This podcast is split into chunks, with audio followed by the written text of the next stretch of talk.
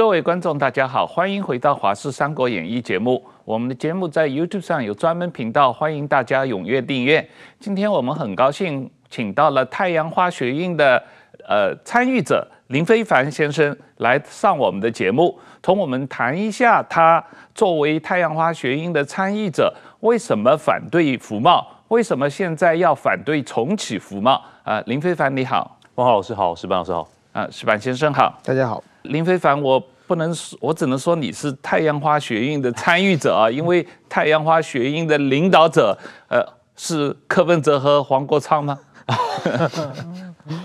没有，我想这个，呃，第一个。太阳花运动其实是有很多人参与的哦，并不是只有我们哦。那我们一直都定位它，其实它说实在，很多人称它学学生运动哈。嗯。那当然最核心，当初在呃这个组织这场运动的人，大多数是学生的身份了哈。是。那但是实际上后来这个运动的演变是有非常多呃不是学生的一般的公民朋友哦，也参与在这场运动里面。你看到包括很多那一段时间，其实是呃很多爸爸妈妈哈。这个下班之后就带着小朋友到现场去静坐哦，那也有很多年轻的上班族哦，那这个二十几岁、三十几岁的年轻人，他下课下班之后就到现场去静坐。嗯，那当然也有很多不同年龄层的朋友了，有一些比较呃比较这个呃年纪比较长的一些长辈哈，他们也也纷纷到现场去支持，所以它其实是一个公民运动，是很多人参与的运动。嗯，那当然呃我们因因缘际会的这个 受到很多媒体的关注了哦，那。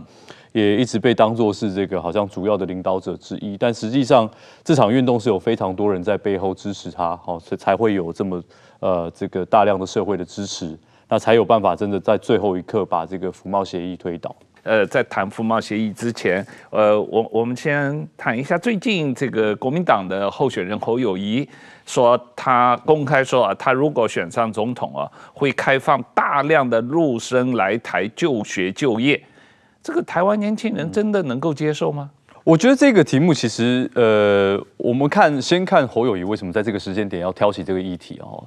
那就我的理解，第一个是，呃。侯友谊跟这个赵少康，他们在这个上周五这个正式登记之后，他们其实现在主主要的战略，主战略是要把蓝营的基本盘能够收回来啊。嗯，所以这个蓝营的基本盘，当然很多的这个深蓝的朋友哦，相信特别是在这个四年前投给甚至投给韩国瑜的这些支持者，他们很多人都还对于。呃，马英九总统执政的那八年，其实是有一个呃呃一定程度上的怀念的哈。嗯，那那个怀念，呃，不管他基于的理由是什么，不管是因为意识形态的关系，还是说因为实际的一些某一些政策，他们比较倾呃，他们比较倾向某一些他们推动的政策，不论是什么样的原因。呃，在过去这七年多来，其实国民党的这个呃基本盘哦，跟他的这个深蓝的支持群众是有一点松散的哦。那他们希望能够把它召唤回来哦。那特别是在国民党这这段总统大选的这段时间哦，因为呃这个提名的问题哈，纷纷扰扰，再加上后来这个蓝白河之间的这些这个纷争哈，实际上是有一些部分的国民党的朋友可能觉得 有点不耐哈。嗯。所以他们现在这个动作，在我认为，第一个最最重要的目标是要把这个蓝营的基本盘能够巩固，能够收回来哈。那第二个，为什么他要特别去强调说他要这个开放大量的陆生来台啊，就学也就业哦？我我认为这在呃第一个呃最主要的目的，当然是他向北京出释放出一个呃友善的讯息哦。那他要做出一个对照哈，接下来再配合这个中共对对这个呃。呃，赖清德跟萧美琴的攻击跟批评，哈，我们都最近都看到这个国台办呃指责这个赖副总统跟这个萧大使是所谓双独组合嘛，哈，所以他一部分要呃透过这个中共的这个不管是官媒还是是他们的这个呃这个政府的系统，哈，呃大量的去攻击民进党的候选人，但在另外一部分呢。呃，这个国民党要提供一种姿态是，哎，我才是真正能够缓和两岸关系。你看，我提出了这个，呃，让中中生能够来台就学，哦，同时也能够来落地就业，哦，提出这样的政策来提供，呃，外界一个印象，给外界一个印象说，这个我们是比较能够跟中共打交道，哈，我们比较能够跟中共友好，这是第一个目的。第二个目的，我认为，呃。侯友宜会提这个，其实说实在，我认为有一些工商界的大佬可能有一些贡献一些意见哈。那为什么会这么说？因为台湾过去这几年，你不管是看到这个呃我们的这个观光产产业也好，还是说是这个呃我们有一些特定的这个这个产业，很多在中国有有所投资或在中或是仰赖中国市场的这些产业，在过去这几年，因为 COVID，因为武汉肺炎的关系啊，因为新冠肺炎的关系，所以呃实际上是遭受到很大的冲击啊。那中国观光客在过去这几年，呃，中中国是片面的把它刻意的把它减少，哦，所以是中国这边自己呃做的管制，哦，他不让中国的观光客啊来来到台湾。后来因为这个疫情的关系，所以这两岸之间的交流，当然这个这个飞机的班次也减少，哈，那这个团客呃这个也减少了。那我们现在看到说，虽然有一些部分的自由行等等，但是实际上这个整体的数量是在下滑。那这一些过去仰赖中国的这个这个市场呃为主的产业，或者是一些观光业者哦，我相信他们也给国民党一定程度上的这个压力啊。那所以侯友宜的这个这个动作，我认为他当然一定程度上收到部分的一个这个比较传统的一些呃工商界大佬的一些建议啊，这也有可能啊。那所以两个目的，第一个他就是呃要回应这个呃北京。那是配合一个呃，这个跟北京一起释放出来的讯息，民进党无法处理两岸关系，国民党才可以啊。这个民进党是被中共批评的双独组合，那国民党这边是欢迎中国啊，欢迎中生来台。我相信他是要释放出这样的讯息，在搭配之后，这个呃两岸之间哈，这个中共如果在更强硬的对台湾有任何动作的时候，他们可以在有一个表现出一个姿态，是他们可以。啊、呃，对这个呃两岸关系哈，能够有一些和缓的效果，我相信是在这些资讯上面，他们要做一些搭配了。但是我们知道这个呃大量来中生来台湾就业啊，这中国说老实话，这个台湾现在基本工资明年就大概达到两万八了台币一个月啊。那中国的话有。这个李克强是说有六亿人每个月收入不到一千人民币嘛啊，但是有一些这个学术研究说，中国每个月收入超过五千人民币的只有大概七千多万人，也就是人口的百分之五啊。五千人民币也就是不到台湾的基本工资啊，五千人民币大概也就是两两万四左右嘛啊，那那是马英九时期的基本工资嘛啊，那所以这个如果真的开放的话，呃。这个呃，中国的学生年轻人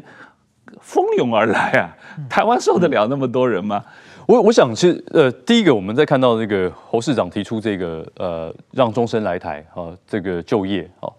呃，现在中国实际上的状况是怎样？现在中国实际上的状况是，他的青年失业率是非常非常高，有史以来大概创新高，是百分之二十一趴左右，这才是账面上的统计数据。对，这是私底下的黑数，几个月以前的数据，后来中国政府不公布了，因为太高了。没错，所以私底下的数据到底是什么？就是实际上的这个状况到底有多糟糕？哦，实际上这个不得而知哦。但是一般多认为说，这个中国所公布的这个官方的数据是一定是稍微比较美化的，就连美化的数据都有青年的失业率百分之二十一，嗯，这是相当相当高的哦。那所以后来呃，这这些都慢慢成为中国的社会问题。那另外一个是最近，当然中国的房地产跟这个这个呃股汇市，大家也都看到最近这个港股的这个问题嘛。但是你先看房地产的这个问题哈，包括说之前大家所讨论的恒大等等这些啊，就是呃相关的这个呃这个呃指数啊，其实都已经濒临就是有点泡沫的风险啊。那这个大家都持续在关注呃中国的这个房地产的市场哦。那房地产市场如果破产，那其实实际上会是一个是。非常大的经济危机了哈，那那这个其实会会不会像这个这个两千零八年从这个美国从华尔街的这些金融风暴哦，其实大家正在关注这个问题。那二来是就是整个中国的市场而言，其实现在外资纷纷出逃这件事情，已经是这几乎从二零一八年美中贸易战开始之后的一个呃持续的趋势，所以整体的中国经济是在不断的下行。它从它的这个外资出逃，市场慢慢的这个这个呃这个下滑哈，然后这个外资出这个外资出逃连带的成很多的这个工作机会消失哦，那呃其实连台商也都慢慢在从中国呃离开，那有部分的台商现在是因为被中国捏着，他没有办法没有办法真真的那么快速的离开哈，但是几乎所有的台商在那个地方都在思考一件事情，说当当经济危机来临的时候，他们要怎么样？分散风险。所以现在都开始在慢慢做准备，包括移到东南亚，包括移到这个呃印度哦，印度现在是一个新兴市场哦。那回台投资的台商也很多啊，是这几年已经有差不多两点五兆台币的对台商回来了嘛啊？对，没错。所以整体的经济价经济状况在下行，青年的中国的青年失业率在提升哦，在在升高，这是中国现在的经济处境跟经济环境哦。那所以侯市长在提说，那我们要开放这个终身来台就学就业，哈，就学你可能还可以理解，但直接就业的这件事情会挤压到台湾的这个就呃就业市场，哈。那包括说现在台湾年轻人啊，虽然我们在这几年我们的这个年轻人失业率是其实其实是都在这个逐渐的这个这个呃这个。下修哈，因为实际上我们的这个工作机会呃是不断的在增加，而且坦白讲，台湾确实是有部分有所谓缺工的问题啊。那这一点就其实就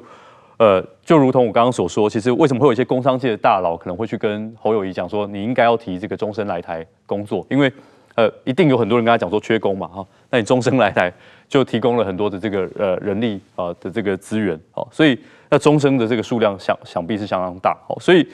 呃，我相信他是在这样背景底下提出这个政策，但他没有告诉大家的是说，第一个，终生呃来到台湾，就刚如同刚刚汪浩老师所说的，他的这个基本薪资跟台湾基本薪资没有在同一个水平底下，他是比台湾还要低哦。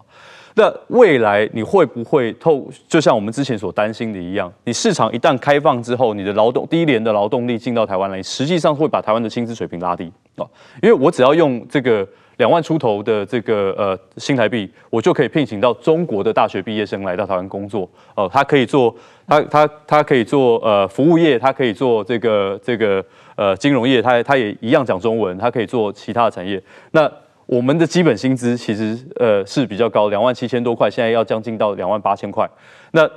我我可以用两万出头块就可以聘到中国大学毕业生，他们也愿意来台湾，在一个比较好的环境、比较自由的环境。那我为什么要花两万七、两万八去请台湾的年轻人？所以它一定会产生一个排挤的效应，这也就是我们当初在担心福茂所导致的结果哦。那呃这样的情况其实是呃侯市长作为一个总统候选人，他其实某种程度上应该要提出一个，那你到底要开放多少人？你总是有一个总额的数量嘛。你应该进到 detail 里面去告诉大家，进到细节去告诉大家说，那没有他说大量啊，对，大量可以是十万，也可以是一百万，大量可以是十万、二十万、一百万，对啊，这个这个定义他要如何定义？哦，那它的配套措施是什么？如何去解决薪资这个这个呃这个呃排挤的效应？好，那拉低台湾基本工资的这个效应，他要如何去面对跟解决？好，那他要如何面对包括新的连带的社会福利的问题？哦，就是终身来台。就学、就业、工作，哦，定居，你总是要有相关的配套嘛。他总是也需要住房，他总是也需要这个呃这个呃劳保健保，哦，他总是也需要一定程度的这个社会福利等等保险。那他们将来定居了以后，就可以申请台湾身份证，变成中华民国国民吗？对这件事情，他到目前为止他没有他他没有告诉大家，哦，这侯市长没有告诉大家，我们也不方便去帮他帮他回答，哦。那所以，他如果是一个负责任的总统候选人，坦白讲，他必须要把详细的政策的这个构想，他要开放，主要的目的为何？好，开放完之后，他要做什么样的事情？好，那他有哪些的政策配套？他要有多少的这个呃经费呃来去资助相关的这个终生呃来台工作所产生的可能包括像是这个呃社服哈。医疗保险等等相关的，甚至是居住啊，他们的这些问题要如何解决？那薪资的问题要如何去面对？哦，这也是另外一个。那你开放的是哪些特定的产业，还是说你是全面的开放？哦，这些都必须要有负责任的交代清楚。呃，石板先生，刚才林非凡说，有些这个深蓝的人很怀念。很怀念马英九执政的八年哦。对，可是我看你的脸书上说，马英九执政八年，台湾的股票跌了百分之十三嘛啊。对，整个指数，他们是怀念可以天天炒股赔钱吗？对，股票是马英九执政八年，现在我们这这几天正好是因为台湾的股市指数超过香港嘛，然后我查了一下，就是说。国民党自称自是经济人嘛，他们是会经济的学者治国。但是说马英九这八年和前八年比，后八年比，就是股票的指数，陈水扁八年涨了百分之一点九二，马英九没涨没跌，几乎打平。对，差不多打平嘛。那马英九是基基本上就跌了百分之十几，跌个百分之十几。那蔡英文就涨了百分之一百多嘛。对，这这点就比，就是然后经济成长。也是马英九最低，嗯，陈水扁的八年和爱情这个蔡英文的八年比这个马英九也是最低，所以说马英九证明他即使经济搞得也不过如此嘛，也没有什么，他他他有他很多的客观条件嘛，他说我那几年碰到什么金融海啸等等，但是说蔡英文这几年也不好过嘛，包括这全世界的这个瘟疫、战争、通膨全集中在一起嘛，所以说我觉得光凭这一点看 看起来就是说，马英九和中国接接轨的政策。其实当时中国看着还有点希望，但是结果看出来的话，其实对台湾把台湾的资金、人才都吸走了嘛，对台湾确实是没有太大的帮助了。那么特别是现在和马英九时代还不一样，马英九时候的基本上是中国是胡锦涛时代嘛，就是前半主要胡锦涛时代，胡锦涛时代和习近平的前期。中国还是一个比较重视市场规律、不比较重视经济的一个政府。那么现在已经改变了嘛？现在完全重视政治上面。那么现在中国留学生来台湾，他要经过层层政审。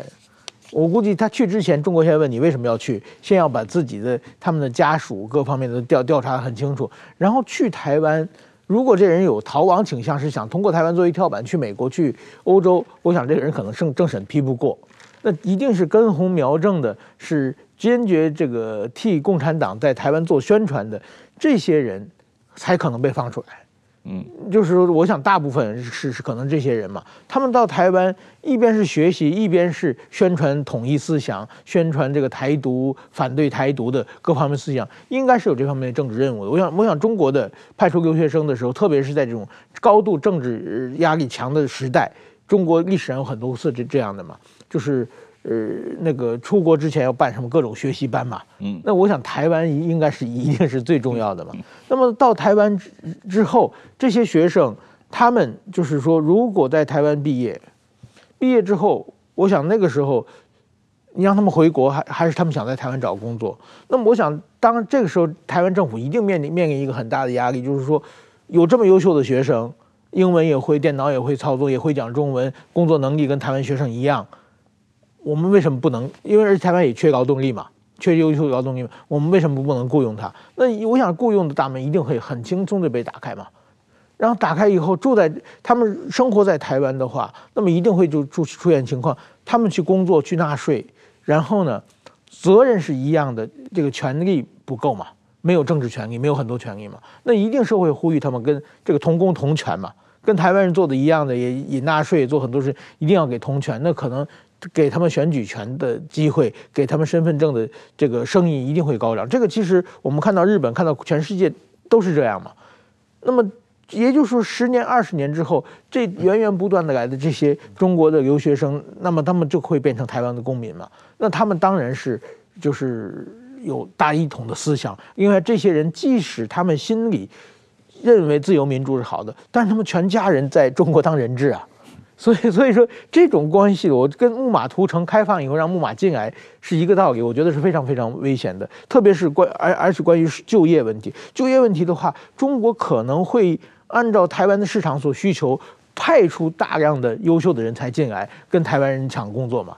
台湾人是根本没没办法竞这个竞争的嘛，他们有十四亿人的基数嘛，他们比如台湾缺这方面的这个人才，他们可以培训嘛。可以百里挑一，然后专门送过来嘛？这样的话，我觉得我觉得台湾很快就会被攻陷了，这是一个非常危险的一个一个状况。确实是我 我因为我在香港的时候也碰到类似的情况，九七年之后大概有一百多万中国人移民到香港啊，各种各行各业啊。我那个时候在香港工作的时候，我的公司需要招新的员工啊，这个做 interview 下来发觉。全部是中国的 MBA 毕业的质量要比香港本地毕业的高，所以最后招的百分之九十九全部都是中国大陆背景来的。那因为他们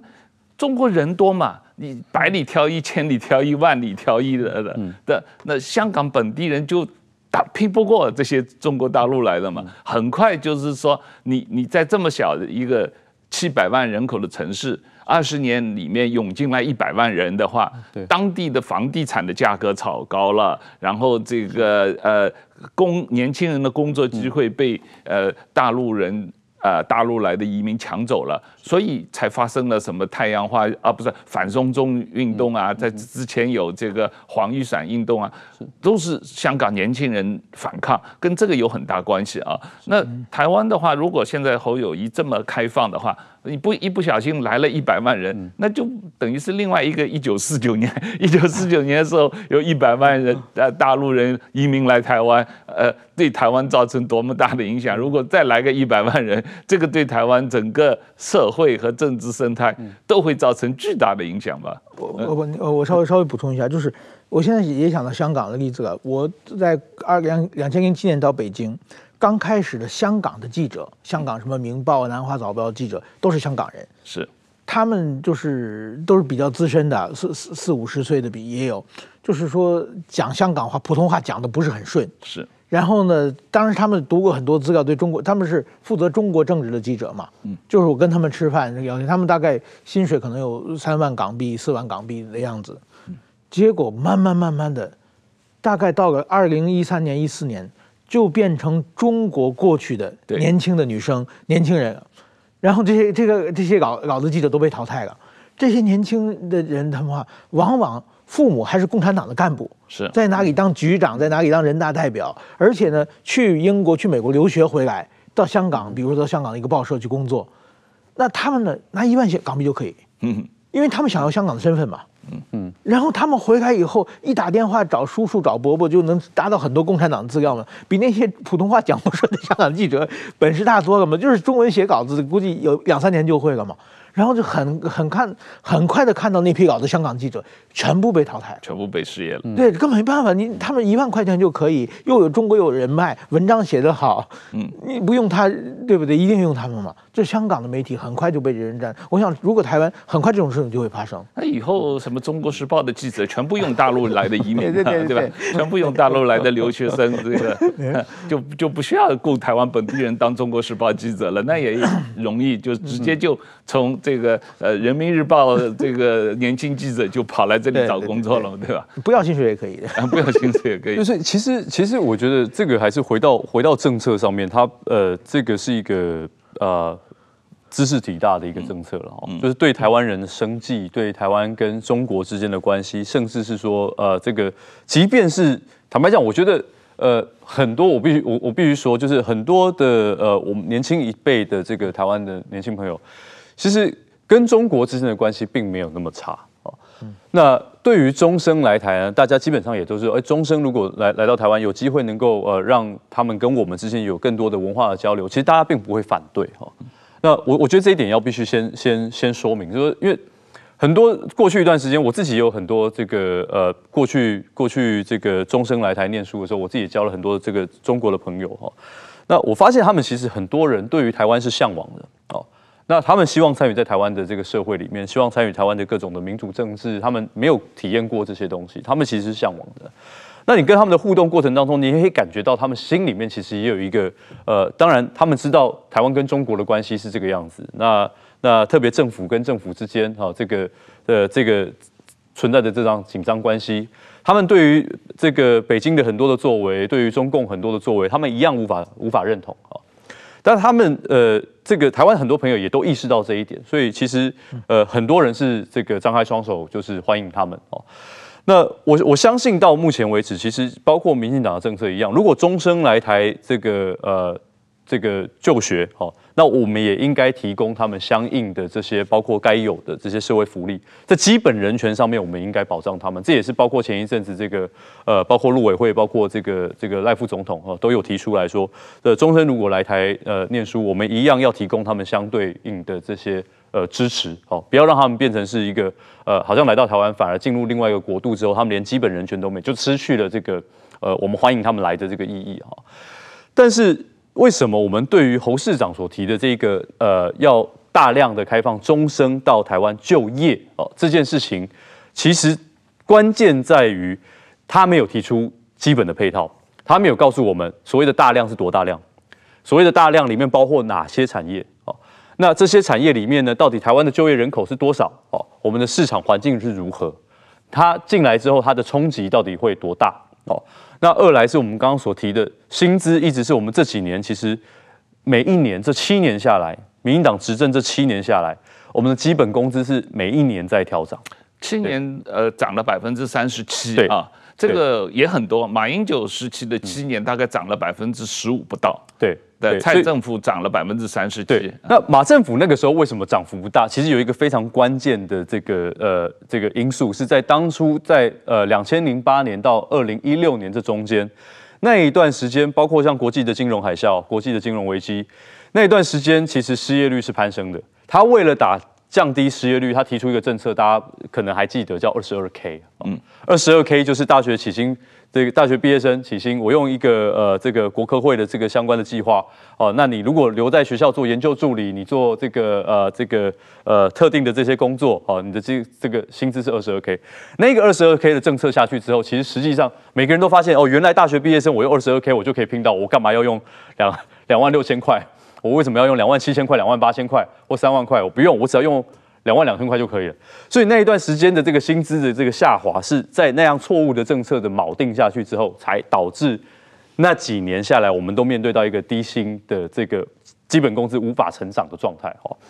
那这几年下来，我们已经从过去这样错误的政策，从二零一六年开始之后，我们就慢慢的提升基本工资，每一年都在调涨。用意是我们知道基本，我们知道台湾的这个整个薪资结构跟物价水平，特别是房价这三者之间，其实是一个非常不平、这不平衡的状态。所以你基本工资如果不用政府的力量去慢慢推动它提升，哦，实际上你会追不上这个物价水平。我们知道，其实现在做的还。不够多，坦白讲，就是你还没有办法达到那个大家真的觉得说，哎，我的物价跟我的薪资真的到一个平衡状态，我过得个非常舒适，还没有到那样的状态。但是我们知道说，我们必须往那个方向移动，所以你必须用政策方式去推动它，你必须要用呃，不要用过去像二十二 K 这样错误的政策，而是你应该用政府的力量去推动，让企业加薪，哦，让基本工资提升，哦，甚至公务员调薪也有带动薪资这个。这个成长的效果哦，所以是这几年我们在做这样的事情，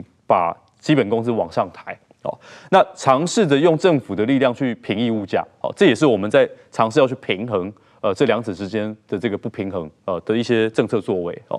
所以过去这七年下来，我们是这样在做。但是当侯市长要提出，我们未来要开放这个呃所谓终生要大量来台，其实你的配套真的是非常关键的一件事情。你的冲击的评估是什么？这也是非常关键的事情。没有这些东西，你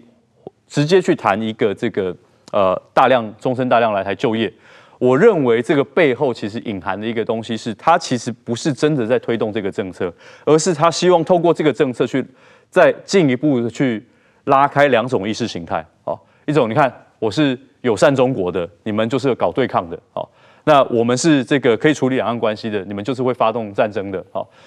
他尝试着要去把这两种意识形态做做做区隔，所以他提了一个最呃刺入到社会核心那个心里面的这个感受的政策，要去撕裂两边。我认为这个是侯友宜跟赵少康现在在提出这个政策，他最主要的目的。另外一个就是关于这个重启服贸谈判的问题啊，这个侯友谊有提出这个嘛啊，呃，柯文哲当然也某种程度上也赞成要重启服贸谈判。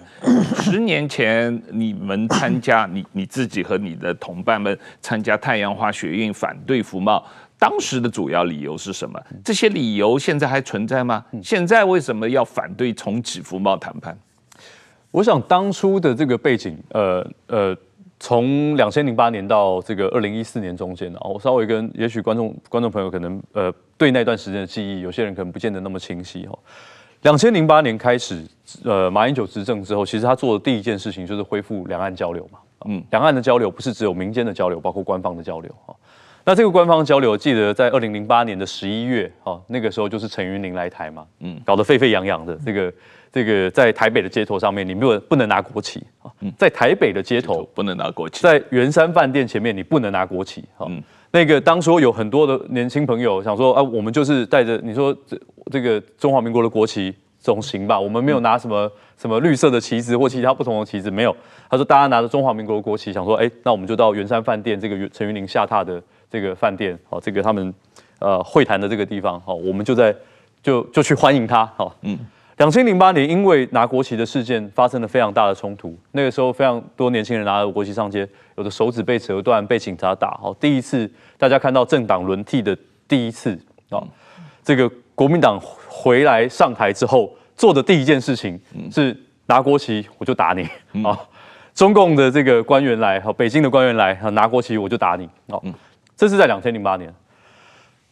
那一次的这个会谈结束之后，他们呃做什么事情？开始慢慢的签了呃，陆陆续续签了二十一项协议。嗯，好，这二十一项协议，啊当然有一些是非常这个呃两岸技术性细节的一些一些一些这个呃合作事项。那最核心的，大家所诟病的，当然就是这个服贸协议嘛。嗯，在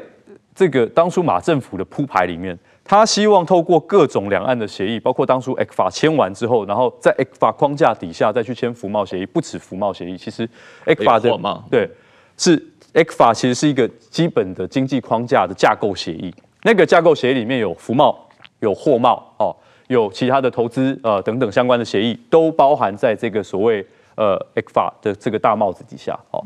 那服贸协议是一个具体的要开放服务业的这个贸易协议哦。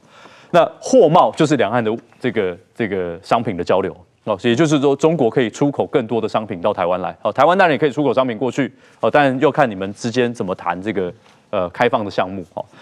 那他的用意在当时或是二零一零年的时候签下了这个 ECFA，大家都还记得那个时候的核心的那个非常大的一个辩论嘛，这个蔡英文总统跟这个当初的蔡英文主席跟马英九总统两个人辩辩论，你到底是要从中国走向，你到底是要。走向中国，哦，透过中国来走进世界，还是你要走进世界，然后呃再跟中国交流，哦，嗯，两种不同的路线，哦，在当初是非常有名的二零一零年的辩论。二零一二年之后开始，我们看到一系列的这个针中共针对台湾的媒体进行系统性的统战嘛，哦。要尝试透过一些中资的这个有在中国有市场的这个这个有投资的台商，哦，尝试回来买哦台湾的媒体旺旺集团嘛，哦，反媒体垄断运动爆发。二零一三年的时候签下了服贸，嗯，二零一四年的时候在国会里面要通过它，哦，所以那一系列的路径就是呃那八年下来，二零一零年的 F F 法然后二零一二呃二零一二年的时候你看到这个反媒体垄断呃的运动爆发，就是中国尝试的要去影响台湾的媒体了，哦。二零一三年签下服贸，在服贸通过之后，他们其实更进一步要推动的是什么？货贸是货物贸易协议之后，他们更进一步希望推动的是什么东西？是两岸的军事互信机制。嗯，好，两岸军事互信机制代表什么意思？代表说未来两方的军事的这个行动跟调动，我们互相知会彼此。哦，他的理由是不要有误判，两岸之间，但是那个。当初大家非常担心一件事情，如果那个协议签了之后，等于台湾的所有的国防机密跟这个资讯，其实我们都必须跟中国有一定程度上面的这个呃这个分享，公开来分享。那这到底是他会分享他们的给我们，还是我们分享比较多我们的给他们？这个大家其实可想而知哈。那在这个之后，他们要推动什么东西？马习会，好，但后来也发生嘛，哦，马习会要达到的目的就是他在马英九的设定底下政治协议，嗯。政治协议当然，它的政治协议到底长什么样的内容？哦，实际上就是一个中国的框架底下去做决定，台湾的未来的命运嘛。哦，不管它的实质内涵是什么，他希望透过一个政治协议达成他所谓的这个呃这个在九二共识框架底下一个中国的目标嘛。哦，他的所有的路径那八年是非常清楚，就是长这个样子。但是好在是在二零一四年的时候，服贸协议被挡下来，所以后续的这些。包括货贸协议，包括两岸互信呃军事互信机制，包括这个政治协议都没有办法谈哦，因为他没有民意的授权，而且民意已经非常强烈的强烈的反弹了哦，所以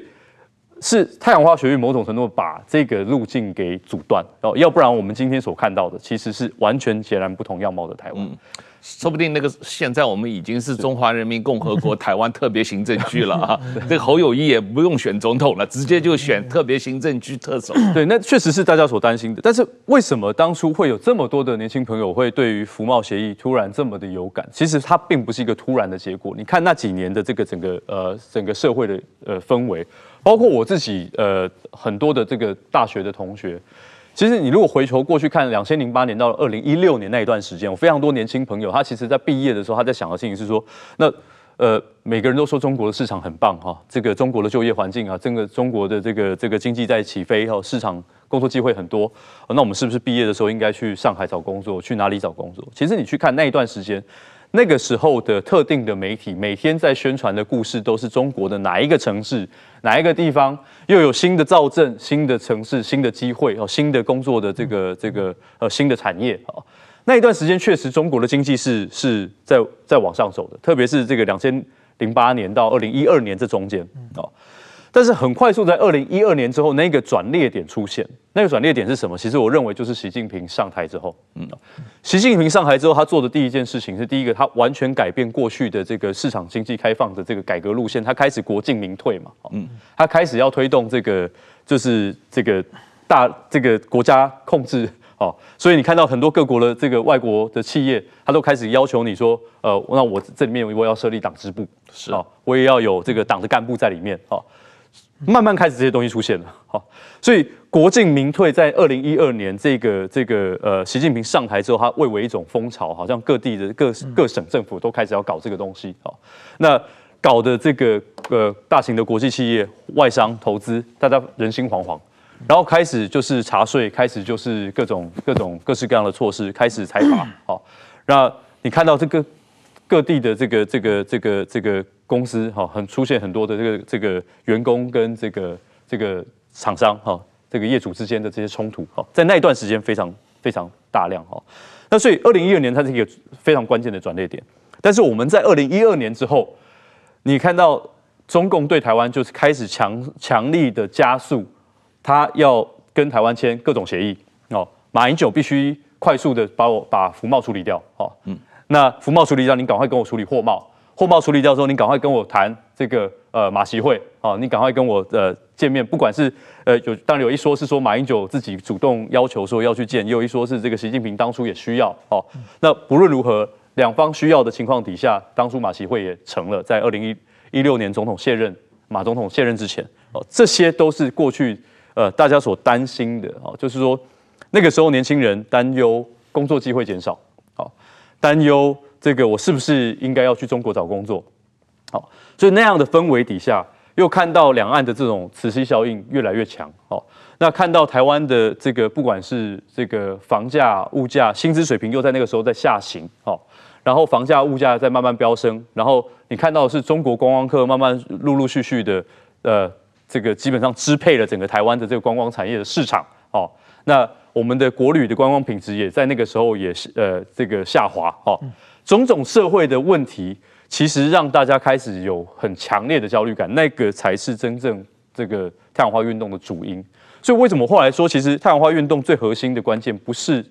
其他这个呃，有非常多的诉求，但最关键一件事情就是守住台湾了，嗯，就是希望把台湾不要让台湾在中国的呃压迫底下接受任何条件，签署任何协议哦，那甚至逐步的让渡台湾的主权市场。民主生活，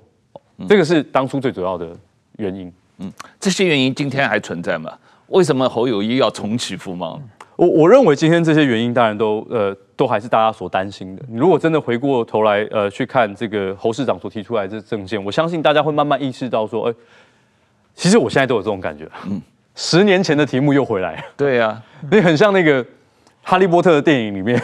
你每天在看每一集，伏地魔到最后都出现。那我们现在就有这种既视感，就是每一集呢，伏地魔都出现了，这样是对，就是每一年呢，都有人告诉你说要重启服贸。但是这十年下来，我们没有服贸，我们没有服贸没有通过。但台湾的经济是 GDP 在往上涨，超越韩国，我们的股市超越港股，然后我们的这个这个人均所得呃在在往上升，然后我们的这个市场在在。更大程度的往欧洲、往美国扩散，连台湾的猪肉都可以在日本上架。是，这是我们看到的成果。但是你好像每一年都还是会有一群人告诉你说，呃，服贸，我们要先服贸 哦，就是这是无法理解的事情。可是现在年轻人天天看抖音，他们可能根本不在乎或者不知道你讲的这些事情。年轻人看抖音被洗脑了。他们还会重新来一次太阳花学运。我我我其实也觉得不一定纯然是抖音的问题啊。但是坦白讲，确实是你说二零一四年的时候，当初现在的大学生很多人在二零一四年的时候，可能应该那个时候应该是国小，嗯，哦，真的是小学的时候，就是他们对于太阳花运动的这个记忆当然是比较薄弱哦。那这当然是我们的问题，坦白讲，我们有责任要去告诉告诉下一代，我们有责任要去告诉更多的年轻朋友说，哎，我们其实走过这个路哦，所以我们必须去到每一个地方，呃，去跟大家讲说那一段时间大家是有多么的呃这个惨烈哈，就是那个那个社会氛围跟那个状态哦，你如果不做呃奋力一搏的事情，很可能你就没有明天，这个是一个当初集体的焦虑感。哦，那我觉得其实当然是我们责任，也不能怪罪年轻人，因为，呃，年轻世代他们的媒介本来就已经不一样了，然后我们也慢慢开始在习惯新的媒介。现在我们那个时候，两千零八年到二零一六年，这个呃。最主要的社社社群媒体大概就是 Facebook，现在 Facebook 已经被说是老人家在使用，所以即便我们这个三十出头岁的这个年纪，我们都开始慢慢觉得自己老了哦，所以我们其实应该要去跟年轻世代有更多的对话跟沟通，而不是去怪罪他们了。嗯，对我我觉得其其实等于说呢，就刚才说打游戏一样嘛。那个福茂，这个二零一四太阳花的时候打那个波斯，现在看来是小波斯，上来一个更大的，这个波斯更邪恶，手段更高明嘛。嗯，就是首先我觉得上福茂协定的时候，比如说我们当很多问题，比如说第一个福茂协定也包括出版业嘛。是出版业的时候，二零一三年一四年的时候，中国的出版业相对自由，有很多好书我们都可以看到。当时我在北京嘛，那当时复查来台湾没多久。富察当时他出书是没有自是完全自由没有限制的嘛，嗯，但是说现在，富察不见了嘛，对不对？中国国内你任何的稍微影射一点一点习近平的，连崇祯皇帝的书都不能出，对不对？让容易联想。所以在这种状况之下，我们台湾还要给中国开放出版业吗？开放出出版业有两个因素，一个是内容的问题，另外一个是市场的问题。对，比如说刚才讲小孩子爱看的童书。童书它有十四亿的市场，是。台湾市场两千万市场，它的出版量台湾根本不可能竞争的竞争得过嘛。台湾的童书中国不见得让你卖，它可以讲各种理由，但是说它的童书它可以大量出版，它的价格会很便宜，制作很精美，进来以后平常是什么小兔子小乌龟，但是偶尔说一下我们的祖国好伟大，他会把这些概念放在童书里边，这是你根本挡不住的，因为我们说真的。我们一般都不会看童书嘛，我们不，我们我们审查起来可能在那个完全没有意识到情况就被就被渗透，所以说现在我觉得这个时候，呃，二零一上太阳花的时候还没有抖音嘛，他太阳花的时候，我想我想大部分台湾的年轻人接受的媒体接受的信息还不是来自中国嘛。是来自美国、来自台湾官方的，呃，就是台湾的媒体的比较多。现在台湾人、台湾年轻人接受的信息有很大一部分是来自对岸的，所以说这一点是完全不一样的。所以说，我觉得这个时候台湾更应该小心。这几年美中贸易战啊，这个全球供应链在重组，那西方国主要国家都提出要经济上减少对中国的依赖嘛，叫 de-risking 降风险啊。这种时候，这个侯友谊提出来要重启服贸，实际上是逆世界潮流而动的啊！是是，这是有什么特别的居心吗？我我想第一个是先就国际趋势来讲哈，这几这几年当然呃，特别是从这个呃美中贸易战二零一七二零一八哈这这一段时间开始哦，其实美中贸易战背后的主因也是美国开始意识到中国在科技啊。在军事哦，甚至是在一些关键的这个呃呃重要的产业哈，开始慢慢的尝试要去这个呃呃攫取其他国家的优势好，就是透过不管是这个。呃，复制还是偷窃各种这个商业机密等等的方式，或是或是复制你的商业模式等等哈，或是这个呃尝试跟你用做削价竞争的方式，尝尝试去跟你用这个呃把把你的这个这个商业机密慢慢的呃取代哈。其实这些是当初呃美国开始意识到这个哎中国好像在吃我们豆腐啊，所以才慢慢开始有所谓美中贸易战的出现。因为你从不管是呃这个这个。呃，中国的大量的补贴，补贴特定的产业，哈，用补贴的方式来去跟这个美国做竞争，哦，然后用这个呃政府的资源，哦，这个呃甚至是用盗窃这个呃商业机密的方式，哦，尝试着要去把美国相关优势，呃呃这个取代掉，这是美美国人意识到非常严重的问题。所以一七年、一八年开始之后，这个美国开始对于中国哈有各式各样的这个呃呃贸易的这个这个限制的措施哈，所以才产生了这个美中贸易这么大的冲突哈。那在那个情境底下，世界各国其实包括欧洲的很多国家哈，这个呃很多的外商也都开始意识到，第一个，中国在面对美中贸易战的情况底下，它是更加紧缩。哦它是更加的这个限缩这个呃这些这些企业跟厂商的空间哦，它更逼你选边站。那头一时间他在做的另外一件事情是在英文讲那呃 economic statecraft，他是用这个国家的这个力量哈，再透过他的经济实力去影响其他国家的这个呃不管是经济还是政治。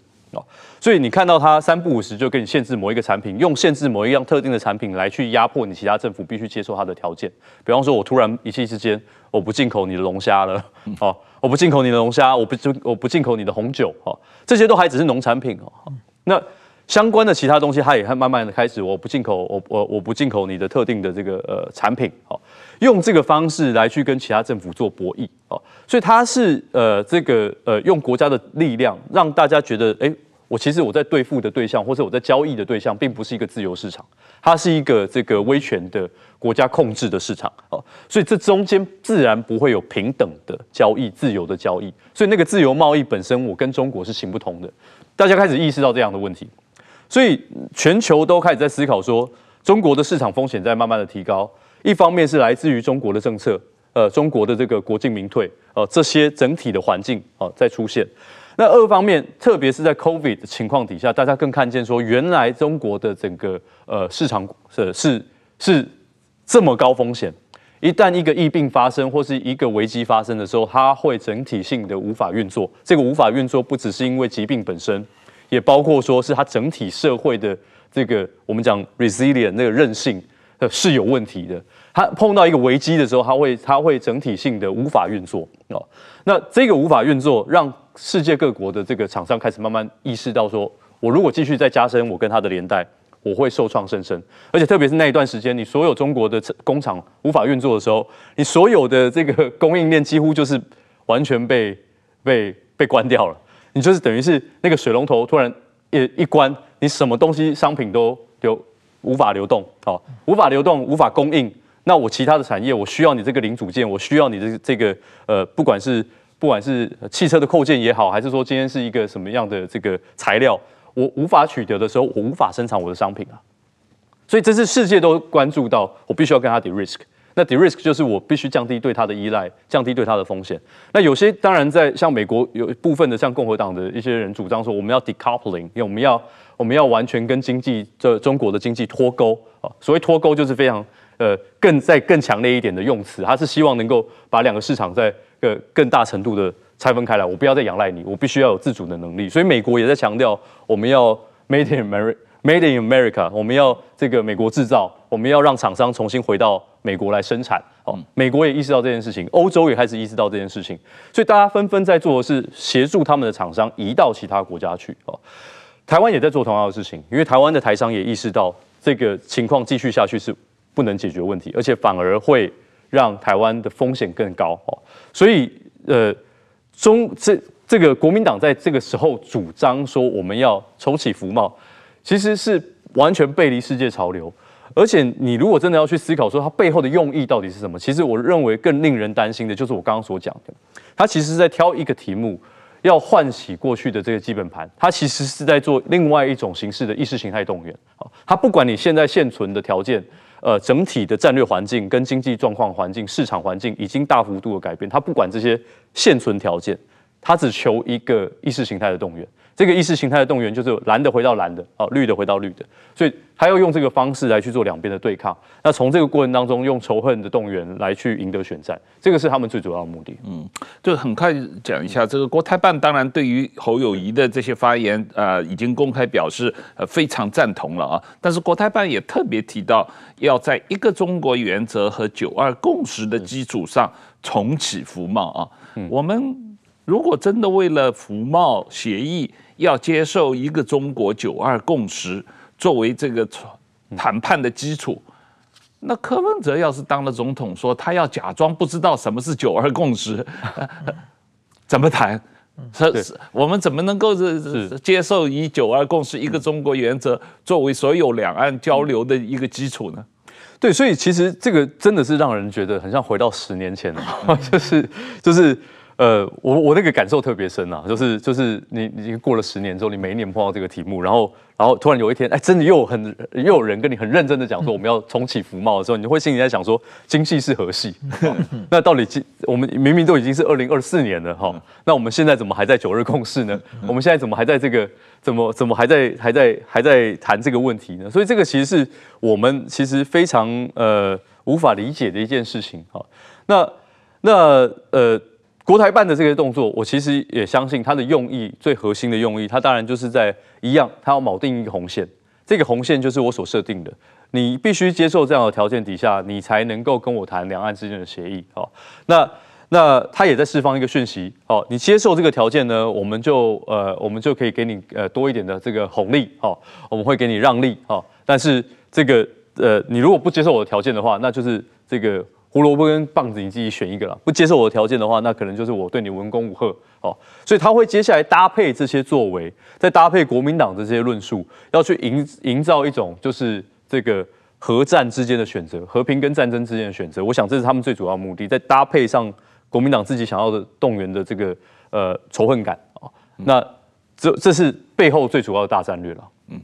嗯。好，今天是呃时间差不多了，非常感谢这个林非凡呃来上我们的节目，很详细的跟我们解释了这个太阳花学运当初的状况和这一次我们为什么对于呃这个侯友谊提出的要大量开放引进终身来台湾啊、呃、就学就业的议题的争议啊。那这个今天谢谢你的时间，呃谢谢林非凡，谢谢石板先生，谢谢大家。